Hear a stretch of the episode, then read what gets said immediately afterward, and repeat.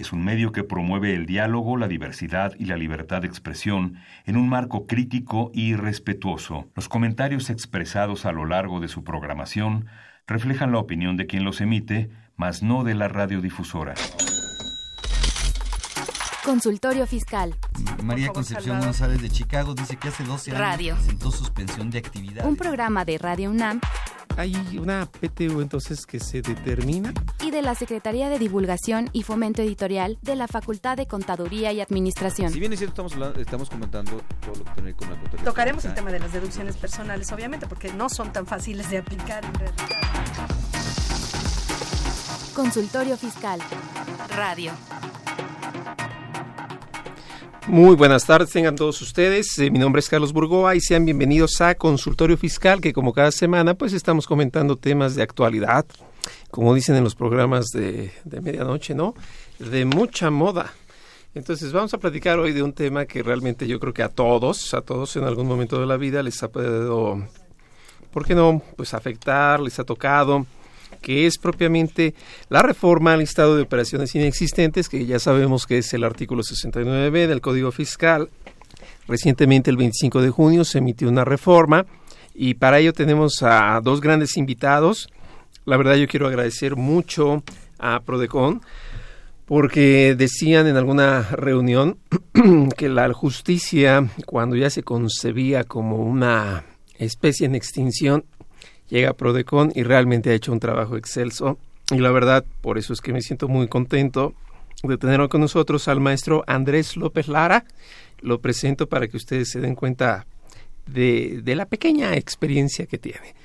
Él es licenciado en Derecho y también maestro en Derecho Administrativo por la UNAM, es especialista en Derecho Intelectual por el Colegio de Abogados de México. Fue abogado auditor de la Secretaría de la Contraloría de Desarrollo Administrativo, actual Secretaría de la Función Pública. Eh, por 13 años fue secretario de acuerdos, anteriormente era el Tribunal Fiscal de la Federación, el actual Tribunal Federal de Justicia Administrativa. Ha sido director de área, eh, director general de quejas y reclamaciones y desde junio 2016 es subprocurador de protección de los derechos de los contribuyentes, en donde pues él se encarga de quejas, reclamaciones. Andrés, un gustazo tenerte por aquí. Muchas gracias, Carlos, por la invitación eh, y gracias a tu auditorio por escucharnos. Y vaya que si Prodecon ha sido alguien que ha peleado este tema, ¿verdad? Porque pues los demás como que patean el balón, ¿no?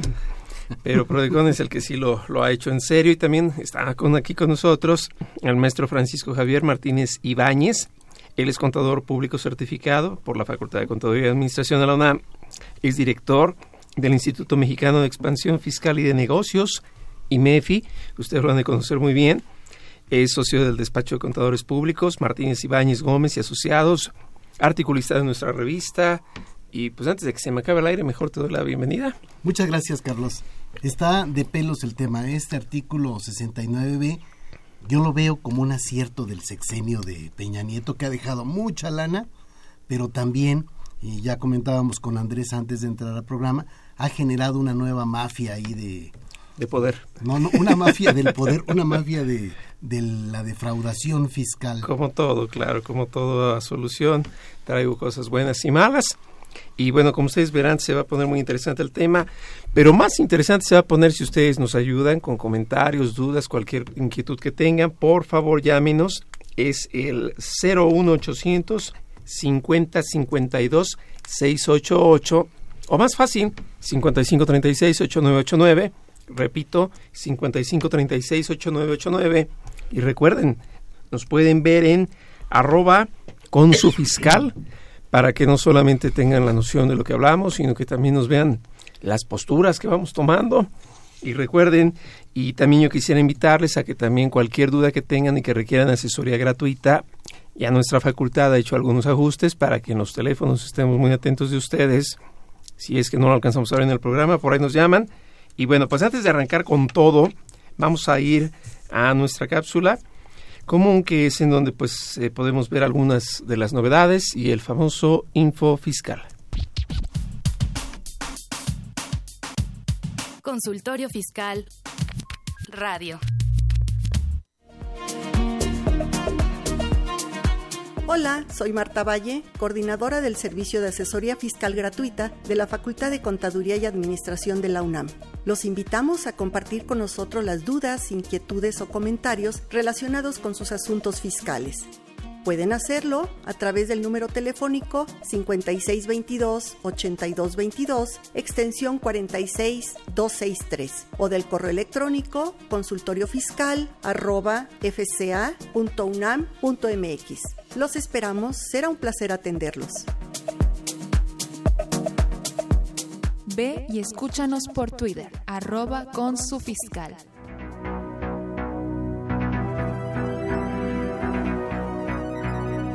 Info Fiscal.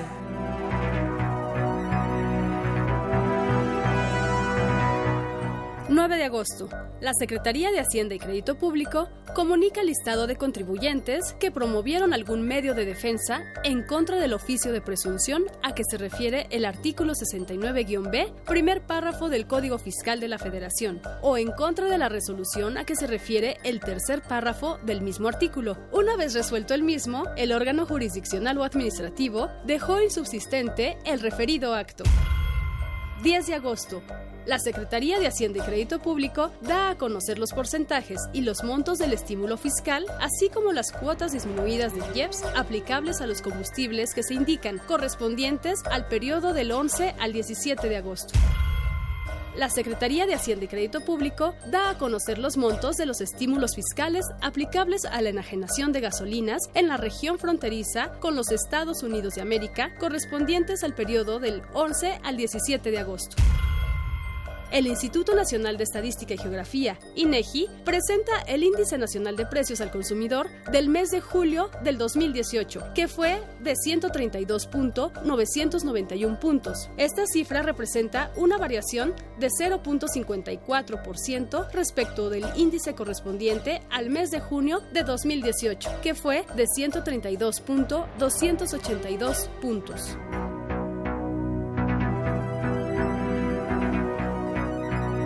Info Fiscal.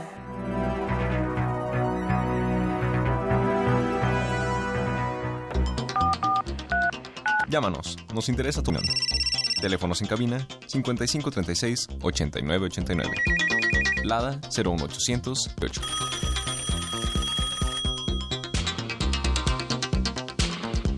Ok, pues ya estamos de regreso y precisamente ya estábamos un poco arrancando esta inquietud porque el 69, pues como todos lo sabrán, se presenta con el contexto en el cual las empresas o algunas empresas no serias, no comprometidas, la verdad, no comprometidas con el país, venden facturas y hacen el negocio para aquellos que están ávidos de, deducciones. Y la verdad es que es absurdo, ¿no? Porque bien dice un dicho de, lo comentaba el, el maestro Emilio Margain Manatú, que negocio que no da para impuestos no es negocio. No obstante, bueno, pues en la práctica se da de todo tipo de cosas. Sin embargo, ahorita yo creo que vamos a platicar de los casos en los que la autoridad pudiera estar aplicando indebidamente este artículo y pues un poco los pormenores. Desde luego nunca estaremos a favor de la venta de facturas, insisto, quizás por los casos en los que pues se está apreciando mal algo y bueno, pues vamos a, platicarlo un poquito. No sé, Andrés, si nos pudieras hacer mención o un poquito contextualizar por qué esta reforma, qué estaba pasando, qué se dio, porque por ahí creo que hubo un, vamos, una interpretación, un vacío, pero platícanos un poquito, ¿cómo, cómo va esto? Bien, eh, bueno, Carlos, eh, además de reiterar el agradecimiento por la invitación, sin efecto, el, el texto del, del artículo 69b pues sufrió una reforma muy recientemente como anunciabas eh, y eh, platicaba incluso fuera del aire con el contador Francisco que pues el propio transitorio de, este decreto que se publicó el 25 de junio decía que pues entraba en vigor a los 30 días de su publicación. Entonces ya ya entró en vigor eh, el pasado a finales del pasado mes de junio de julio. Y bueno básicamente la reforma lo que vino a, a darles un respiro un espacio de tiempo al SAT no porque el texto original del 69B pues preveía que la autoridad tenía que resolver en 15 días y, pues obviamente eh, se empezaron a dar cuenta que la cantidad de procedimientos que habían iniciado no les daba para cumplir los plazos, ¿no? Incluso dentro de la experiencia de Prodecon, eh, particularmente en el área de quejas, eh, que es, el área que está a mi cargo, algunos contribuyentes, los famosos llamados CEFOS, es decir, los, em, los, emisores de comprobantes que en su momento se consideraron o se consideran apócrifos por parte del SAT, eh, algunos de ellos impugnaron el tema eh, haciendo valer muchos argumentos, pero uno de ellos era el SAT excedió el plazo que dice la norma para eh, resolver ya el procedimiento una vez que yo aporté mis pruebas y por lo tanto este pues está ilegal la resolución definitiva la que ya colocaba digamos en, como, como un emisor de facturas que amparan operaciones inexistentes de manera definitiva entonces la reforma, el, el, principal elemento a destacar es que le dio un plazo más amplio al SAT, 50 días, para resolver, incluso reguló dentro de ese plazo de 50 días la posibilidad de que el SAT le haga un requerimiento al contribuyente. Eh, me parece que es incluso, eh, si están de acuerdo conmigo, muy parecido como a lo del 22 del Código Fiscal de la Federación, porque incluso dice eh, en qué, dentro de qué momento de, ese, de, ese 50, de esos 50 días puede hacerle un requerimiento el contribuyente tiene X plazo para desahogarlo, se suspende el plazo de 50 días, se reanuda si, si hay un requerimiento, se reanuda cuando vencen los 10 días que tiene el contribuyente y se reinicia. Pero lo que sí es que está ya la obligación expresa eh, de, de que eh, si el SAT no resuelve dentro de eh, resuelve y notifica la resolución definitiva dentro de los 50 días, automáticamente queda sin efectos la presunción con la cual eh, todos sabemos y nuestros radioescuchas que quizá no lo sepan, con la cual parte este artículo. El procedimiento del 69 parte de una presunción de las que los abogados llamamos eh, juris tantum, es decir, que admite prueba en contrario, y esa presunción es la que quedaría destruida o sin efectos en caso de que el SAT no respete el plazo de 50 días. Perfecto.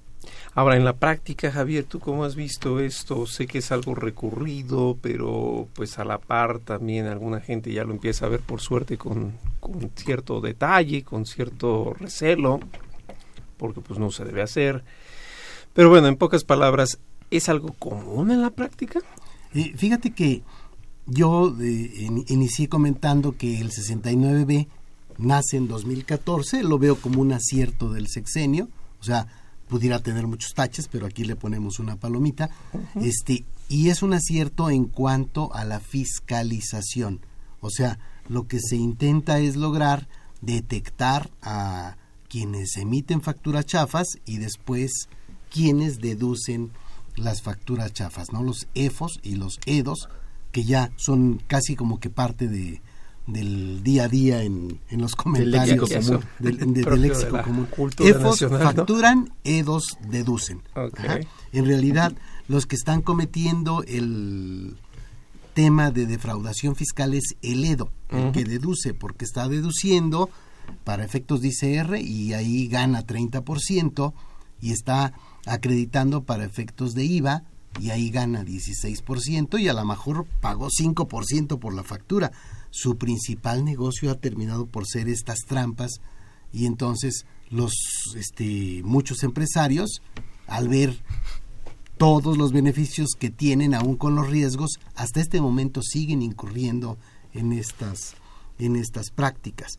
Entonces, aquí lo que ha ocurrido durante muchos años en México es dime qué tan bueno es tu abogado y te diré si eres culpable. O sea, la neta es que siempre los abogados eh, los más acuciosos, los que tienen mayor prestigio, terminan siendo defensores de muchos de estos cuates que manejan cantidades exorbitantes de dinero. O sea, realmente se ha convertido en una mafia fiscal, este, no mafia del poder, una mafia fiscal que genera mucho dinero y eventualmente pudiera estar en temas de lavado de dinero también, porque lo que pasa es que tú compras una factura chafa, la pagas para bono en cuenta del beneficiario, te, entregan hasta carpetas de entregables, pero después el dinero que te tienen que regresar te lo regresan con un maletín de dinero en efectivo. Y muy probablemente ese maletín de dinero en efectivo viene de dinero de actividades ilícitas y por ahí me estoy prestando yo como empresario o como persona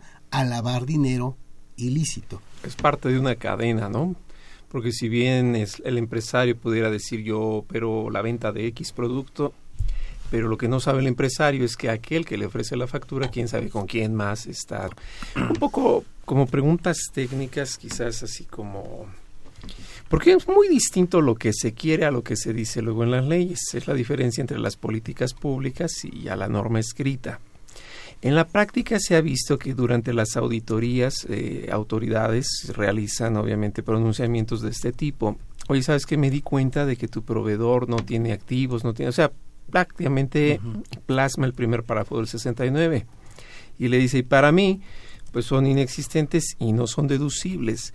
¿Qué tan fácil pudiera ser esto, o mejor dicho, legal, que en alguna auditoría a un contribuyente se le desdeñen deducciones sin haberse agotado previamente este procedimiento. De hecho, Prodecon, eh, y me voy a referir un poquito más atrás, Carlos, me voy a referir a, lo que comenta Javier. En efecto, eh, eh, Prodecon cuando este artículo entra en vigor el, el 1 de enero de 2014 como resultado de la reforma fiscal de 2013, Prodecon no lo vio con malos ojos, eh, porque sí eh, veníamos de un escenario en el que el negocio o el deporte nacional se había vuelto la expedición de facturas, porque además pues todavía veníamos en esa transición de la factura de papel, empezaba el, el CFD, ¿no? Porque era el, comprende fiscal digital, pero todavía no era el por internet, esa vino después. Entonces, en esa transición entre el papel todavía y que estaba coexistiendo con el CFD y el tiempo que se dio, pues se dio el deporte nacional de crear empresas fantasma, que efectivamente el negocio era, como, bien decía Javier, expedir facturas y que el EDO era el que las utilizaba para precisamente ah, meter deducciones, generar eh, eh, IVAs acreditables, etcétera, ¿no? Y quizá eh, eso la nueva administración, la administración que iba saliendo, que en, su momento estaba nueva, dijo, pues, diseñamos este mecanismo legal para combatir, ¿no? Y, y por ese, en ese sentido, no, no, no consideramos que, que haya sido eh, indebido eh, o ilegal el precepto, ¿no? Incluso la Corte lo validó, pero Prodecon ya había emitido criterios de alguna manera señalando pues que el precepto por sí solo en sus diferentes partes no violaba derechos de, de los contribuyentes, los derechos fundamentales, eh, etcétera. Sin embargo, eh, ya en la práctica, como bien mencionas, la aplicación de las normas es la que luego dista mucho de, de, el objetivo que se plantea inicialmente. si, si se hubiera dirigido, eh, digo, no entiendo que también para las autoridades fiscales no es fácil, pero si se hubiese dirigido específicamente a detectar aquellos que, a ver, esto no existe, clásicos ejemplos. El, propio SAT nos ha aportado pruebas donde, oye, mira, pues esta em, empresa supuestamente dedicada a eh, prestar servicios de mercadeo, pues el domicilio está en una colonia perdida en las orillas de la, de la zona metropolitana de la ciudad, este, donde pues, nos enseña fotos, etcétera, pues no hay nada, ¿no? Es una, una casa casi de cartón, este, tocamos, a lo mejor sí abrió alguien, la persona ni sabe que su domicilio está dado de alta como un domicilio fiscal de una empresa, e, e, eso pues hubiera estado muy bien. El problema es lo que tú mencionas, ¿no? Que cuando ya eh, estás auditando una empresa ya formalmente establecida, vas avanzando en la auditoría como autoridad fiscal y que de pronto diga la autoridad, a ver, este X proveedor, ¿no? Eh, no, no, es un emisor de facturas eh, inexistentes. ¿Por qué? Porque no tiene infraestructura y activos. Y, y lo que el contribuyente y, y, obviamente Prodecon hemos cuestionado, a ver, ¿y cómo llegaste a esa conclusión? eh, lo que tú mencionas, voy a, voy a meter ahí un tema paralelo, de, también lo, lo mencionó Javier, el tema de IVA, ¿no? En un momento dado hemos visto cómo cuando un contribuyente solicitaba una devolución de IVA se le negaba, dice, no es que no existe tu IVA acreditable, no hay IVA acreditable porque el proveedor que te trasladó eh, el IVA derivado de un servicio o de un bien que te vendió, eh, es, este, realiza operaciones inexistentes. Y lo que decíamos, oye, no le iniciaste facultades. eh, si, si nuestros radioescuchas consultan la página de internet de Prodecon desde 2015, hay, hay eh, recomendaciones en ese sentido que se emitieron a la autoridad diciendo tú le negaste eh, eh, ni siquiera por incumplimiento de requisitos de la propia ley del IVA, le negaste la devolución del IVA diciendo que porque el proveedor este, expidió una factura apócrifa, etcétera, pero no se inició el procedimiento o en alguno que otro caso se llegó a iniciar y ni siquiera concluido y sin conclusión, tú ya tienes la conclusión, valga la redundancia, de que es inexistente la operación, es apócrifa la factura y rechazaba el acreditamiento. Entonces, volviendo a lo de las auditorías, lo que, lo que cuestionamos es, ¿y cómo llegaste a esa conclusión? Más allá de que hayas iniciado o no el procedimiento, porque ese es, ese es, digamos, nuestro tema, pero voy a abordar algo tangencial que también se da mucho y la autoridad nos, nos informa o le dice al contribuyente o a, a Prodecon y al contribuyente si estamos ambos de la mano, dice, ah, porque el proveedor, la normal, o bien este la de salarios, etcétera, pues entonces o no tiene activos y o no tiene eh, personal. Pero a veces decimos, oye, a ver, este, mira, el, el contribuyente pues le preocupa, el, el, EDO aquí, digamos, le preocupa y dice, conmigo, con su, con su proveedor, dice, ah, sí, se nos fue, ahorita la estamos presentando, te mando el acuse, la declaración, sí, fue una omisión, en todo caso daría a que el SAT le impusiera una multa a ese, a, a ese esa empresa que, que presta un servicio o comercializa un bien, pero para el SAT de ahí ya, ya, ya estás tachado para siempre, ¿no? La historia este, ya exactamente, ya, ya, no, pero, pero no, no ya rechazo el, el, la deducción, este, tiene operaciones inexistentes, tiene proveedores que serán, eh, emiten facturas por operaciones inexistentes, y entonces parece que ya no te borras el tache, ¿no? Mm. Y ahí es lo que criticamos en Prodecon, porque decimos, a ver, entonces ya no es un precepto para combatir a, empresas fantasma, empresas de papel, factureras, etcétera. Ya no lo es, ya lo es para detectar eh, eh, o para paralelamente que a tus facultades de que detectas por ahí alguna omisión formal en el cumplimiento de una obligación de cualquier contribuyente que todos la tenemos y entonces lo atacas con, un, con una medicina fortísima que es para que su propósito original, como tú bien decías al principio, pues será para otros efectos, ¿no? Y en y, otro momento. Y en otro momento. Sí, es como las parejitas del trabajo, ¿no? Los ven platicando, ya les hicieron una relación y toda una historia. Los casos, Javier, pues siempre se dará en cuanto a que aquel que sale enlistado, como que la gente pues ya no le contrata, ya no lo quiere ver y luego ni le quiere pagar lo que ya le facturaron cuando en realidad se está partiendo una realidad. Valga la redundancia, la situación se está disociando. Ya no le quieren contratar al pobre enlistado, ya no le quieren pagar. Sin embargo, aquel ya vendió lo que le compró. Entonces, como que hubiera un adeudo y no sé si forma parte ya del ajuste anual por inflación, independientemente que hasta lo pueden demandar mercantilmente. O sea, ¿cuál es la reacción que se debe tener en estos casos? Y primero, cuando un proveedor, bueno, un RFC aparece en, la, en, el listado del 69B, en la lista negra, se entiende que para mí no puedo darle efectos fiscales al comprobante, pero de cinco años para acá. O sea, aparece hoy en el diario oficial y tendría que revisar cinco años de, de, de atrás para quitar los efectos fiscales que pude haberle dado a esos comprobantes. A ver, aquí nada más hago un paréntesis, perdón que te interrumpa. En la práctica el SAT a veces le pone año y a veces no le pone el año por el cual le tilda de inexistente. Pero el listado del diario oficial pues no llega a tal detalle para el cliente, para la EDOS o la presunta EDOS. Entonces, ¿cómo saber si correr si quiera decir algo? Porque qué tal si aquel se lo dice en 2013 y yo apenas empecé a platicar con él, negociaciones, trabajos, apenas en 2015. ¿Cómo obrar en esos casos? Es que aquí estamos hablando de dos, dos este, escenarios. Estás hablando con un cuate que compró facturas chafas, que sabe que realmente sí, claro, sí, las operaciones son inexistentes, Ay, sí. eh, que dice, chin, ya me cayeron y estos malditos me habían prometido que eran hermanos del secretario de Hacienda y primos de, de todos, eran familiares de todos en el gobierno.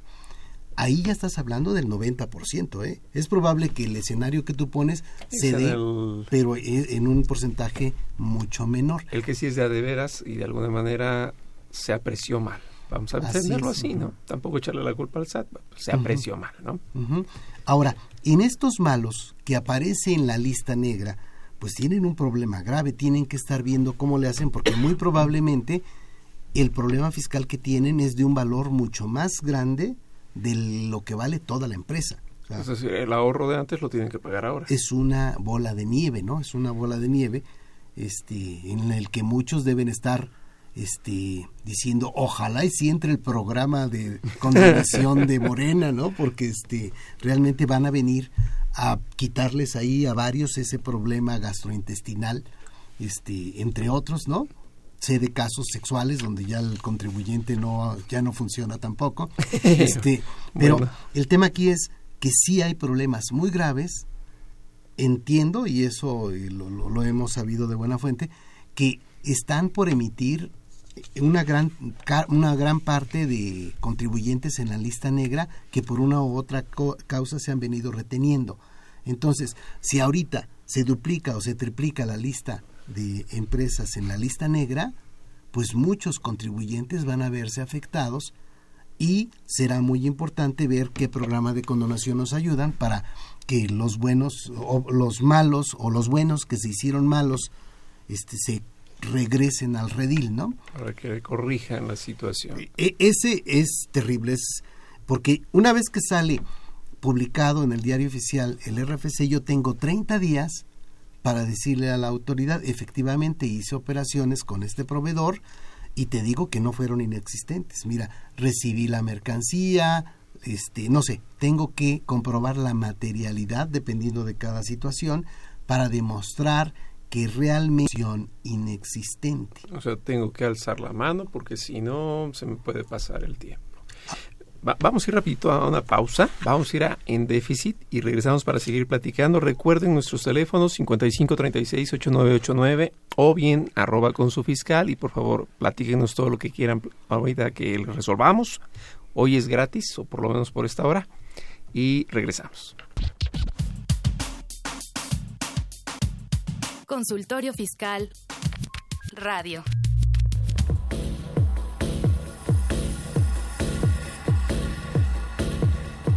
En déficit.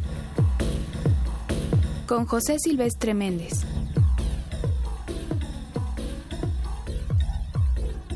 El reto fundamental de la nueva administración que gobernará el país de 2018 a 2024 es cambiar de manera radical la política económica neoliberal que ha privilegiado a los grandes empresarios y a las grandes empresas, la mayoría transnacionales en detrimento de la mayoría de la población. La nueva política económica y junto con ella las políticas públicas deben fomentar el desarrollo sustentable del país que tenga como objetivo el bienestar y disfrute de los derechos humanos para todos los mexicanos. Una nueva política económica que no tenga como base el, neoliberalismo y la preponderancia del mercado y del sector privado para beneficio de unos cuantos. La nueva política económica debe tener como base el desarrollo sustentable, el disfrute de los derechos humanos para todos los mexicanos y la reducción de las desigualdades de todo tipo. La política económica debe acompañarse de políticas públicas que impulsen programas sociales que privilegien a los grupos vulnerables del país, discapacitados, niños, adultos mayores, pensionados y jubilados, mujeres, niños y personas que habiten en zonas marginadas en condiciones de pobreza y pobreza extrema. La nueva política económica debe tener como prioridad la creación de empleos dignos y decentes, con salarios suficientes para satisfacer las necesidades de alimentación, educación, salud, vivienda y culturales de los trabajadores y sus familias. Impulsar el desarrollo de programas de infraestructura con base en inversiones públicas, sobre todo en entidades, regiones y zonas marginadas del país.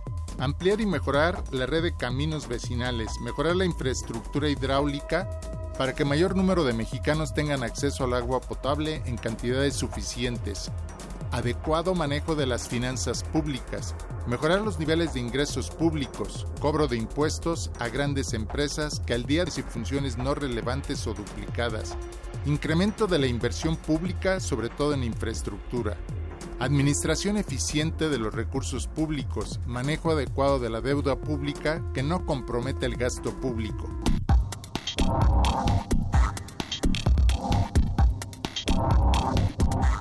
cambiar el modelo extractivista minero en manos de grandes empresas transnacionales que tienen como objetivo obtener la mayor cantidad de recursos mineros para incrementar sus ganancias sin respetar el entorno ni a sus habitantes originarios, es decir, modificar la minería no sustentable por un modelo que beneficie a los pueblos originarios del país. Reestructurar y fortalecer el funcionamiento de Pemex para que vuelva a ser una empresa de punta, que mejore la producción y la productividad de los recursos petroleros del país y sus derivados, que tenga autonomía de gestión y autonomía financiera y que ya no constituya un barril sin fondo que le sale muy caro al país. Desde luego, esta modificación pasa por desterrar la elevada corrupción de los funcionarios de la empresa. Para lograr muchas modificaciones que pretende el nuevo gobierno, debe haber cambios de leyes, reestructuración de muchas instituciones o de plano la desaparición de algunas y sobre todo debe haber un cambio de actitud de los servidores públicos de todos los niveles. Este cambio de actitud se debe basar en la ética, la honestidad, el cumplimiento del deber y sobre todo en el compromiso que permite entregar buenos resultados a la ciudadanía que confió y votó por un cambio necesario. En programas siguientes hablaremos de la situación del campo mexicano. Para despedirme les dejo mi teléfono por si quieren ampliar o tienen algunas dudas. Mi teléfono es el 56160308 y mi correo electrónico es men3112. Muchas gracias. En déficit. Con José Silvestre Méndez.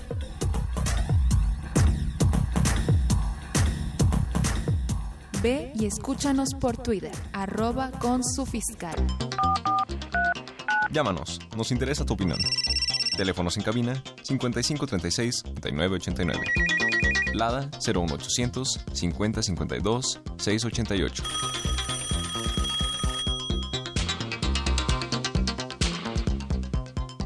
Muy bien, pues ya estamos de regreso y platicábamos precisamente de todas las consecuencias que se pueden derivar, dado que un procedimiento que anteriormente se había echado a andar con ciertas, eh, pues yo diría, lagunas, ¿no? No había precisiones en la norma, ahora pasó de cinco días a 50 días. Eh, la ley señalaba cinco días para valorar las pruebas, ahora se dice que son 50, no obstante que la primera sala de la Corte dijo que eran cinco años. Entonces ahí sería la primera duda. ¿Son verdaderamente facultades de comprobación o facultades de gestión las que realiza en este caso el SAT? Eh, Carlos, como recordarás, eh, tú estuviste presente en un foro que organizó Prodecon hace algunos meses. Muy bueno. Precisamente, ¿eh? gracias, donde precisamente se abordó ese tema. el coloquio estaba pues prácticamente en, a tiempo, digamos, porque pues todavía esta, esta reforma no entraba en vigor, etcétera. Esa, eh, había, digamos, el espacio para analizar. Efectivamente, esa sentencia, pues pareció mencionar que, que no había problema si no le resolvían a un contribuyente en el plazo de cinco días, que en ese momento estaba vigente, que la autoridad tenía finalmente cinco años, pero como que no contemplaron, eh, pues precisamente si, si, lo que se busca es certeza y seguridad jurídica para el contribuyente, pues eso es lo que menos te lo da, porque finalmente es un procedimiento ya iniciado que no es dentro no está dentro de los previstos en el artículo 42 del Código Fiscal como facultades de comprobación.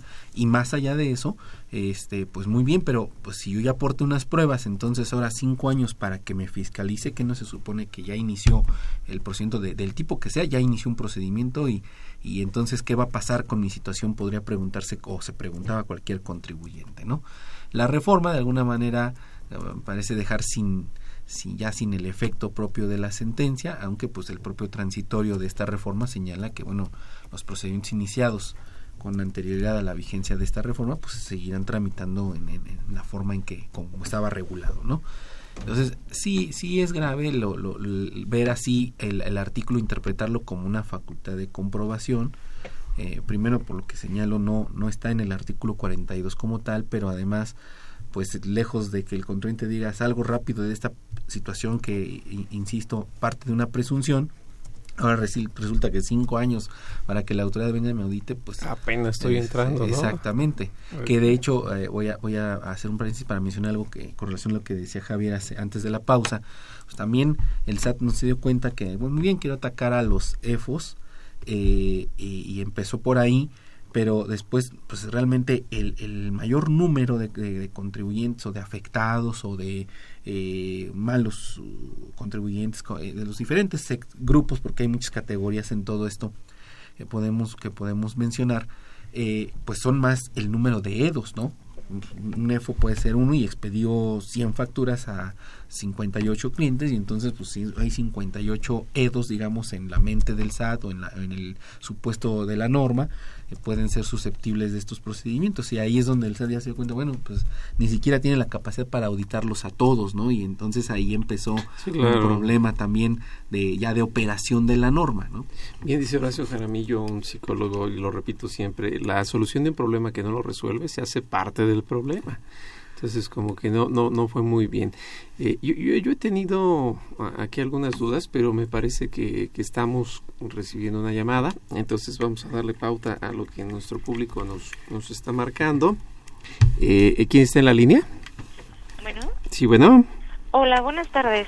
Habla Angélica. Qué tal Angélica cómo estás muy bien y ustedes bien bien bien. Ah, no sé si tengas alguna pregunta para nuestros invitados. Sí tengo dos preguntas. Ah ok la primera es que había escuchado que Prodecon había iniciado procedimientos con el SAT para introducir una carta de invitación para que los CEFUS aclararan su situación. No sé si esa parte eh, va a estar en algún momento en el Código Fiscal o ya va a existir en alguna legislación. Eh, Angélica, buenos días. Eh, creo, creo que tu pregunta se refiere a los EDOS, ¿no? Ah, porque finalmente la carta de invitación sería para que el, receptor de una factura que el SAT ya considera eh, se expidió por un EFO tenga la posibilidad de comparecer al procedimiento que el propio artículo establece dentro del plazo de 30 días. Y aclarar, eh, digo, hago esa aclaración porque creo que es con relación al EDO. Eh, con relación al EDO, efectivamente, Prodecon ha, ha buscado desde hace tiempo y, y, de alguna manera lo hemos logrado eh, eh, en, reuniones periódicas con el SAT desde hace tiempo que el compromiso de que les deberían de notificar o enviar una carta invitación al EDO para que efectivamente pueda hacer eh, eh, uso del derecho que le da la norma de comparecer en el, en el, plazo de 30 días. De otra manera, y algo que siempre ha dicho Prodecon es, obliga a SAT a través de la norma a que pues cualquier persona que haya adquirido un bien o, un servicio todos los días esté revisando el diario oficial y los listados que publica el SAT para ver si de casualidad su, su proveedor no aparece publicado y si aparece publicado entonces contar su plazo de 30 días y decir pues tengo 30 días para ir al SAT y decirle oye yo sí te voy a demostrar que recibí el bien o el servicio. Entonces, sobre eso precisamente Prodecon pues ha insistido con la autoridad eh, en la obligación que tiene de que si la norma no lo prevé, internamente establecer lineamientos. Sí hemos logrado eh, particularmente con eh, la, Administración General Jurídica y la Administración General de Auditoría Fiscal Federal, el compromiso, aunque en la práctica no se ha extendido pues todo lo que quisiéramos, ¿no? Eh, voy a platicar que en esta, en esta vida que lleva el artículo 69b, que son poco más de cuatro años, cuatro años y medio, eh, hubo una etapa por ahí de 2014, sobre todo a finales, donde empezaron a llegar poco a poco los EDOS a Prodecon, ¿no? Empezaron a decir, oye, pues yo estoy intentando aclarar. En ese tiempo, eh, el SAT mismo, y eso demuestra que pues ha sido complicado interpretar y, aplicar el artículo. Eh, porque el, el, SAT enviaba cartas de invitación a los EDOS, pero ya ha pasado el plazo de 30 días. Les decía, recuerdo una carta que decía, eh, detectamos que tú recibiste, recibiste facturas este, emitidas por uno de los publicados en el listado definitivo de EFOS. Entonces ya transcurrió el plazo de 30 días, entonces te invito a que te corrijas, ¿no? Y ahí fue donde Prodecon empezó a instar a la decir, oye, es que cómo le invitas a corregirse, pues está dificilísimo enterarse, al, al, EFO por lo menos le notificas, ¿no? Pero al EDO, pues nada más dices que tiene 30 días a partir de la publicación, entonces, del listado definitivo, entonces, pues eh, insisto en, en lo complicado de estar revisando todos los días el diario oficial.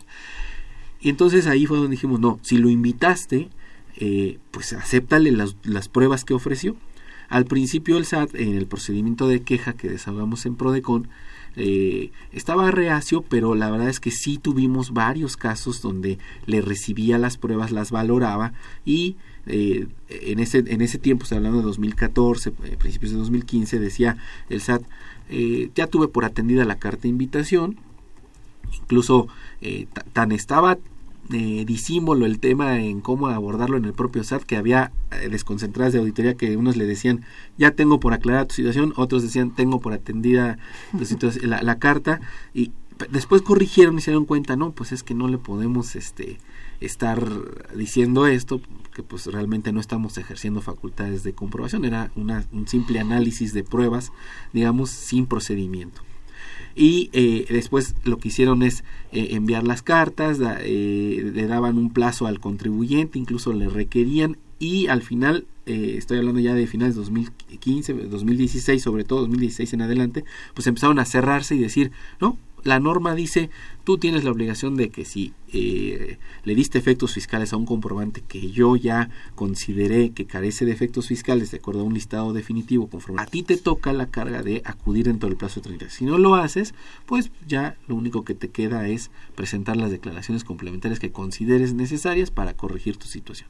Y ahí es donde Prodecon también eh, eh, además de instar al SAT a insistir en que, oye, le debes de, notificar a través de algún medio, avisarlo, difundirlo, además entre todas las desconcentradas de auditoría, eh, pues eh, debes de respetar el, derecho del dedo a, comparecer ante ti y ofrecerte pruebas. Y si le quieres determinar su situación fiscal ya en una liquidación, pues eso tendrá que ser previa, previo ejercicio de facultades de comprobación en donde el contribuyente, eh, como todos sabemos, tendrá plazos legales, pero desde el punto de vista de Prodecon son plazos legales en donde el contribuyente va a poder demostrar la materialidad de las operaciones eh, que están amparadas en los comprobantes a los que les dio efectos fiscales. No son como el SAT pretendía o, quizá todavía pretende eh, las facultades nada más son para determinar ya la omisión de contribuciones. Desde nuestro punto de vista no es así. Desde nuestro punto de vista hay tres momentos en los que un EDO puede eh, eh, demostrarle al SAT la materialidad, que son si comparece dentro de los 30 días que marca el, artículo, si lo hace después de esos 30 días eh, mutuo propio o porque el, SAT lo invitó en una carta de invitación o incluso ya cuando haya ejercido facultades de comprobación la autoridad sobre las operaciones específicas que estén reflejadas en esos comprobantes. Perfecto.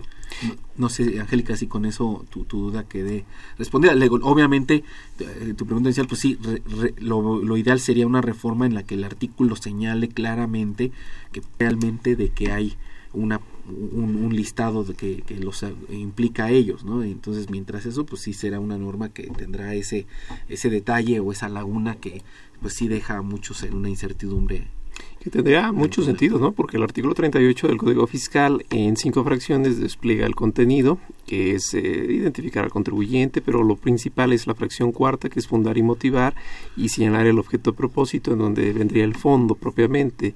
Si la EDOS es una empresa ajena al documento y todo el expediente que allí se da, pues se ve un poco, vamos, reducida las posibilidades, el alcance y el contenido de ese documento para poder hacer lo propio.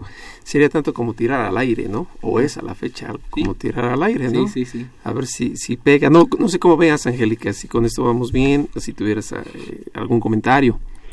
Bueno, sí, espero que en algún momento, aunque sea en resolución miscelánea, se pueda regular, porque sí es, sí es un problema. Es, esa parte que, que vemos los contribuyentes ya de este lado. sí, efectivamente. Y, y mientras eso sucede, pues yo insistiría en que eh, Prodecon están las puertas abiertas a través de eh, sus servicios eh, gratuitos, pero particularmente el de queja, donde pues si tú eres un, o, tú conoces una empresa que se, digamos es un EDO, y que pues obviamente no se enteró dentro del plazo que el, el, artículo 69b establece, pero quiere comparecer ante la autoridad, nosotros vamos a insistir siempre que a través de ese procedimiento de salvaguarda de derechos se busque el acercamiento con la autoridad e insistir con ellos en que sí tiene la posibilidad de aclarar su situación y que si la autoridad no se convence, pues en todo caso para poder eh, restarle efectos fiscales que ya le dio el contribuyente, pues tendría que ejercer facultades de comprobación siguiendo el procedimiento que, que, el código establece, respetando los plazos tal y como están previstos en el propio código. Perfecto. Pues no sé, Angélica, ¿vamos bien? Sí. ¿Queda resuelta? Sí. Perfecto. Y la segunda sería, entiendo por, por el ejemplo que estaban platicando, que el 69 es una simulación de actos. Entonces, si hay una simulación de realidad que está solicitando la autoridad en este punto, si entregan información, pero al final ella la, no la toma como, como buena para poder desvirtuar. Entonces, ¿qué elementos se podrían considerar? Eh, si me permiten comentar un poco aquí, este, Angélica, fíjate que cuando tú compras una factura chafa, eh, es tan sofisticado ya el esquema delincuencial de estos cuates que te entregan este, los entregables, le llaman. Entonces tú como SAT llegas y revisas a un contribuyente y dice, oye, pagaste 43 millones de pesos por una campaña de, este, de comercialización, de, no sé, eh, de, de alguna cosa así. Y tienes 14 carpetas que demuestran que se hizo, los entregables, los procesos y todo. Pero dice el SAT, oye, tengo a 38 empresas que me han entregado los mismos entregables, nada más cambiaron el nombre de la empresa.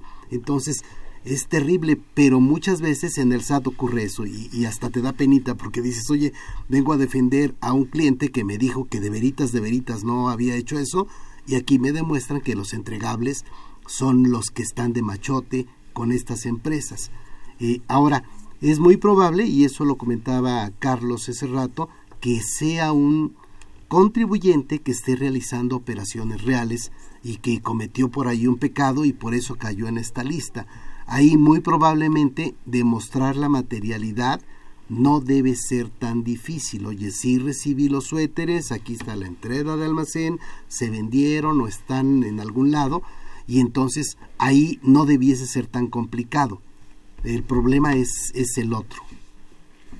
Eh, Angélica, yo sí, me permiten, voy a referirme. Angélica, el tema de la materialidad pues abarca a los dos grupos de, de, contribuyentes a los que está dirigido o a los que se refiere el artículo 69. Por un lado, cuando, eh, cuando a alguien le notifican, eh, el SAT le dice, presumo que tú emites comprobantes que amparan operaciones inexistentes porque te ubicas en los diferentes o en alguno de los diferentes supuestos del primer párrafo del 69, es decir, cuando se, se dirige a un EFO, pues el EFO tiene la carga ahí y, los plazos para demostrarle, no, mira, sí, sí tengo materialidad, es decir, sí tengo infraestructura, personal, capacidad eh, técnica, personal, etcétera, para prestar los servicios eh, que ofrezco, a los que me dedico, o comercializar, o producir, o vender los bienes que, a lo que, de lo que me dedico. Entonces, ahí ese, ese sería en el caso de los EDOs, ahorita lo desarrollo un poco más si quieres, pero, y luego el EDO también, pues, él también puede demostrar material, decir, oye, pues es que esta factura de 28 mil pesos por lavado de vidrios de todas mis oficinas, pues te lo puedo demostrar. Bueno, pues hay un contrato, una transferencia, eh, pero también lo que hemos visto y ha funcionado en los casos que ha atendido Prodecon, es muy importante que a lo mejor el contribuyente muchas veces contactó a su proveedor vía internet, les mandó un correo, ya, no se usa el fax, pero todavía por ahí si alguien tiene el fax, ¿no? Este, eh, tengo todos estos elementos, cómo se fue dando la, el contacto comercial cliente-proveedor y, eh, y se aportan esos elementos, ¿no? Eh, hoy en día pues todo el mundo anda cargando cámara a la vez de un celular y hay gente que dice, ah, pues tomamos fotos porque ese día reinauguramos nuestro negocio después del lavado de los vidrios, etcétera, o todos estuvimos ahí muy pendientes de cómo se estaba haciendo y nos tomamos una foto y la subimos a Facebook. O sea, hay, hay, hay gente que de verdad como los buenos contribuyentes, digo, no están obligados, pero cuando tienen todos estos elementos, y los aporta ante la autoridad, pues eh, los casos que hemos conocido vamos de la mano con ellos, pues hemos insistido, oye, ¿qué más quieres? O sea, difícilmente vamos a tener una maquinita para regresarnos en el tiempo y ponerte ahí y que veas que la empresa lava vidrios está limpiando los vidrios de el negocio fulanito en la calle tal. Pero pues con todos estos elementos se pueden demostrar. Y, y, y abordando estos dos casos, tanto del EFO como del EDO, te puedo decir que vía el procedimiento de queja no han sido muchos, la verdad también hay que reconocerlo, es muy difícil con la autoridad, pero ha habido casos donde en el caso del EFO, me acuerdo de una empresa que se dedicaba a producir cocinas, entonces la, subieron al estado definitivo, interpuso recurso de revocación ante el SAT y vino a Prodecon con la queja y juntos le fuimos convenciendo a, la administración jurídica que se encargaba del recurso y, a, también a auditoría porque establecimos contacto con la auditoría decirle, mira, aquí está, o sea, no todo lo realiza la empresa, hoy, hoy hay muchos esquemas de subcontratación, etcétera, pero sí hay mucho material que ella compra, que tiene sus fábricas, donde procesa, los establecimientos pues no van a estar en el domicilio fiscal porque se requieren áreas grandes, se fueron aportando los elementos y el recurso de revocación se resolvió favorable revocando la resolución que lo había listado como definitivo eh, como un EFO, un eh, expedidor de facturas apócrifas. En el caso de EDOS, recuerdo el caso de una empresa que le vende a tienditas y a tiendotas no solamente dulces, sino todo el, el lugar físico de plástico con los eh, anuncios, con los dibujitos de los dulces y le llegó una carta de emisión diciéndole, oye, pues tú eh, recibiste servicios de un tal EFO y por lo tanto pues le tienes que restar efectos fiscales. Y lo apoyamos a desahogar la carta de invitación y aportó todas las pruebas, fotografías, ahí ellos pues sí tienen obviamente transporte, cómo trasladan los dulces, los estos como colocadores, digamos, despachadores de los dulces, etcétera y, y, se logró. Entonces hay, hay forma de demostrar la materialidad como, como tú preguntas, pero sí es una carga muy fuerte para el contribuyente, pero hoy en día con esta, con esta arma que tiene legal el SAT y con la forma en que lo aplica, pues sí tenemos que ser, la recomendación es que el contribuyente tiene que ser muy cuidadoso, hacer acopio de todos los elementos, correos, etcétera, todo, no nada, no basta con hice la transferencia, aquí está el recibo de pago, aquí está la factura, eso no basta hay que llegarse de todos los elementos que puedan demostrar esa materialidad. Muy bien, Angélica, ¿cómo ves? Sí, ya me quedó más claro. Eh, eh, pues no lo explicas, por favor. sí, bueno. bueno. Angélica, pues te agradecemos mucho la llamada y pues este tema da para mucho. Muchas gracias, Angélica. Gracias a ustedes. Hasta luego. Buenas tardes. Buenas tardes. Bueno, vamos a ir brevemente a una pausa y pues regresamos para seguir comentando el tema. Recuerden, estamos en arroba con su fiscal. Regresamos. Consultorio Fiscal Radio.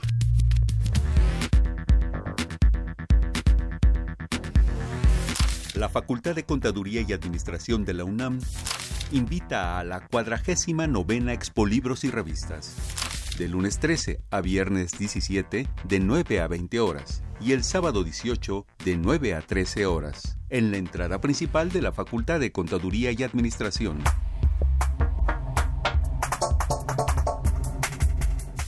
Mayores informes en www.fca.unam.mx o a través de FCA UNAM Oficial. Los libros más cerca de ti. Ve y escúchanos por Twitter, arroba con su fiscal.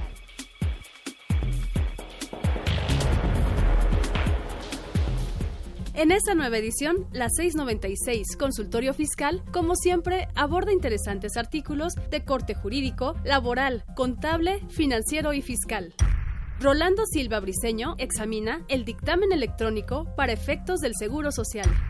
Carlos Alberto Burgoa Toledo se pregunta incongruencias y lagunas de la reforma al artículo 69-B del CFF, corrección de imprecisiones o creación de más contingencias. Ana Lilia Contreras Villagómez y Jean Miguel Montes Barrios revisan la aplicación de NIF o legislación fiscal, el efecto en los ingresos, costos y gastos.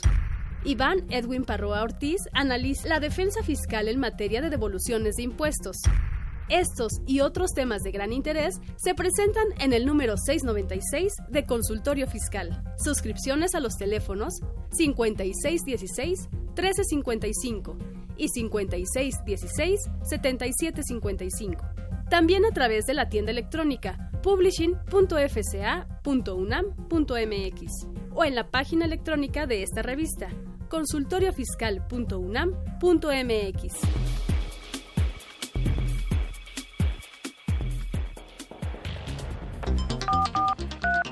Llámanos, nos interesa tu opinión. Teléfonos en cabina 5536 8989. Lada 01800 5052 688. Muy bien, pues estamos de regreso. Sin duda un tema bastante debatido. Estas facturas que se consideran eh, inexistentes, de alguna forma causan tanto, tanto revuelco. Y Noemí Flores nos realiza dos preguntas y dice, el artículo 69b, ¿cuáles son los medios de defensa más usados ante Prodecon? Eh, obviamente el, procedimiento de queja, sin que por ello, eh, obviamente, el procedimiento de queja es un procedimiento paralelo a cualquier otro medio de defensa. Si el contribuyente está en tiempo, poner el ejemplo del EFO, al que le notifican la resolución del listado definitivo. Y si está en tiempo para interponer una defensa, se debe de promover. PRODECON presta el servicio de defensa legal eh, de manera gratuita y paralelamente pues la queja. Eh, creo que hemos tenido más quejas que eh, porque desgraciadamente muchos contribuyentes ya se enteran demasiado tarde y, y, de hecho son más los EDOS que han acudido con nosotros y, y ellos digamos que pues lo que pretenden es aclarar su situación fiscal. Perfecto. Igual nos dice, si un contribuyente está en el listado del supuesto del 69 desde hace dos años, no desvirtúa operaciones inexistentes, ¿qué se le recomienda? Eh, pues es que ahí ya se le fueron los plazos, ya desafortunadamente digo, eh, eh, y, lo quiero ser muy claro, el porcentaje de queja es, es muy valioso y ha tenido grandes éxitos en muchos temas, incluido este, pero o sea, no se puede obviar el de, ah, pues yo ya no lo impugné y hoy quiero que las cosas se Debe ser dentro de los plazos. Dentro de los plazos, ¿no? Ahora, sí podemos intentar eh, analizar el caso, eso no resta que la queja sí podemos entrar, porque al no ser un procedimiento jurisdiccional, pues tampoco está sujeto a un plazo. Sí, lo que sí quiero ser transparente en la eficacia, la autoridad tranquilamente me puede decir, pues muy bien, me, quieres demostrar ahorita, pero pues yo ya no tengo, yo ya estoy fuera de plazo legal para analizar la situación. Sería ya un tema, yo creo que de notificación incluso, ¿no? Lo que me lleva un paso atrás previo a entrar al fondo y saber si me llegó el documento, pero bueno, si partimos así por el contexto de la pregunta de que salió y se me fue en el listado, más bien habría que reparar los detalles que vienen en el oficio. En el oficio que lo enlistan, alguien lo recibió por buzón tributario y si llegó o está en el spam, pues eh, jalarle las orejas, ¿no? A quien se encarga de revisar el, correo. Sí. Perfecto. Pues estamos prácticamente ya casi llegando al final. A mí me surge nada más una duda. Desde luego recuerden que este programa lo tendremos mañana también. Me refiero no a repetición, sino seguimos platicando el tema mañana por Mirador Universitario a las 9. Y pues esta pregunta suena muy así, muy sencilla. Yo creo que sirve muy bien para acabar de terminar los minutos que tenemos.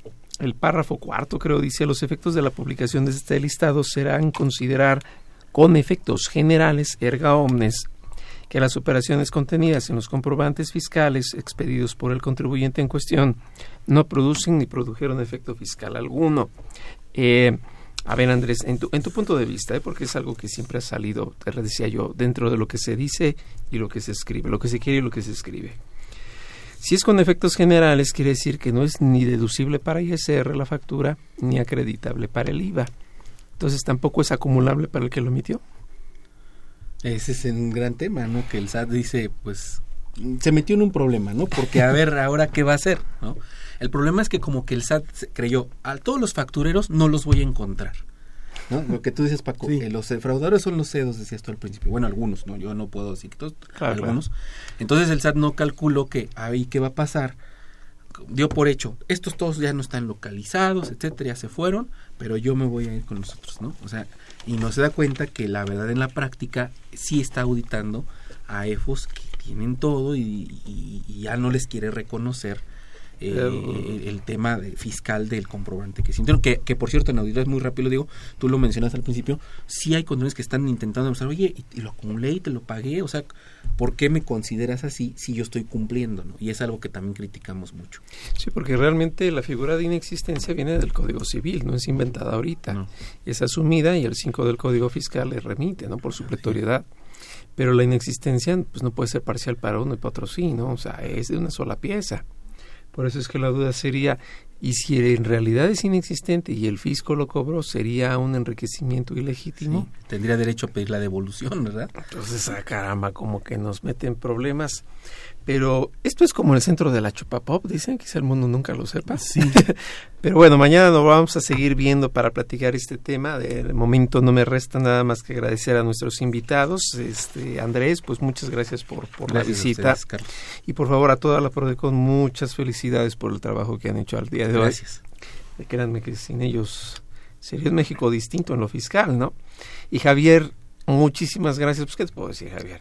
encantado, mi querido Carlos. Al contrario, es un gustazo tenerlos por acá. Recuerden, mañana a las 9 de la mañana en Mirador Universitario, a través de internet, nos podemos ver. Y si no, pues eh, también su repetición, por cualquier compromiso que tuvieran, en sábado 9 también, TV una y bueno, pues esto fue una producción de Radio UNAM, eh, director general Benito Taibo, director de la Facultad de Contaduría y Administración de la UNAM, maestro Tomás Humberto Rubio Pérez, secretaria de Divulgación y Fomento Editorial de la Facultad de Contaduría y Administración, doctor José Ricardo Méndez Cruz, en los controles Socorro Montes, en la producción por parte del Departamento de Medios Audiovisuales de la Facultad de Contaduría y Administración, en Zahualcoyotl Jara, Juan Flandes, Alma Villegas, Tania Linares, Miriam Jiménez, Valeria Revelo, Bárbara Craules y Bruno Ruiz. Y bueno, pues si estamos eh, ya atentos, nada más nos falta comer y seguir trabajando porque pues es lo único que, que hay que seguir haciendo en este país para que siga creciendo. Nos vemos a la que sigue. Gracias. Consultorio Fiscal. Un programa de Radio UNAM y de la Secretaría de Divulgación y Fomento Editorial de la Facultad de Contaduría y Administración. Consultorio Fiscal Radio.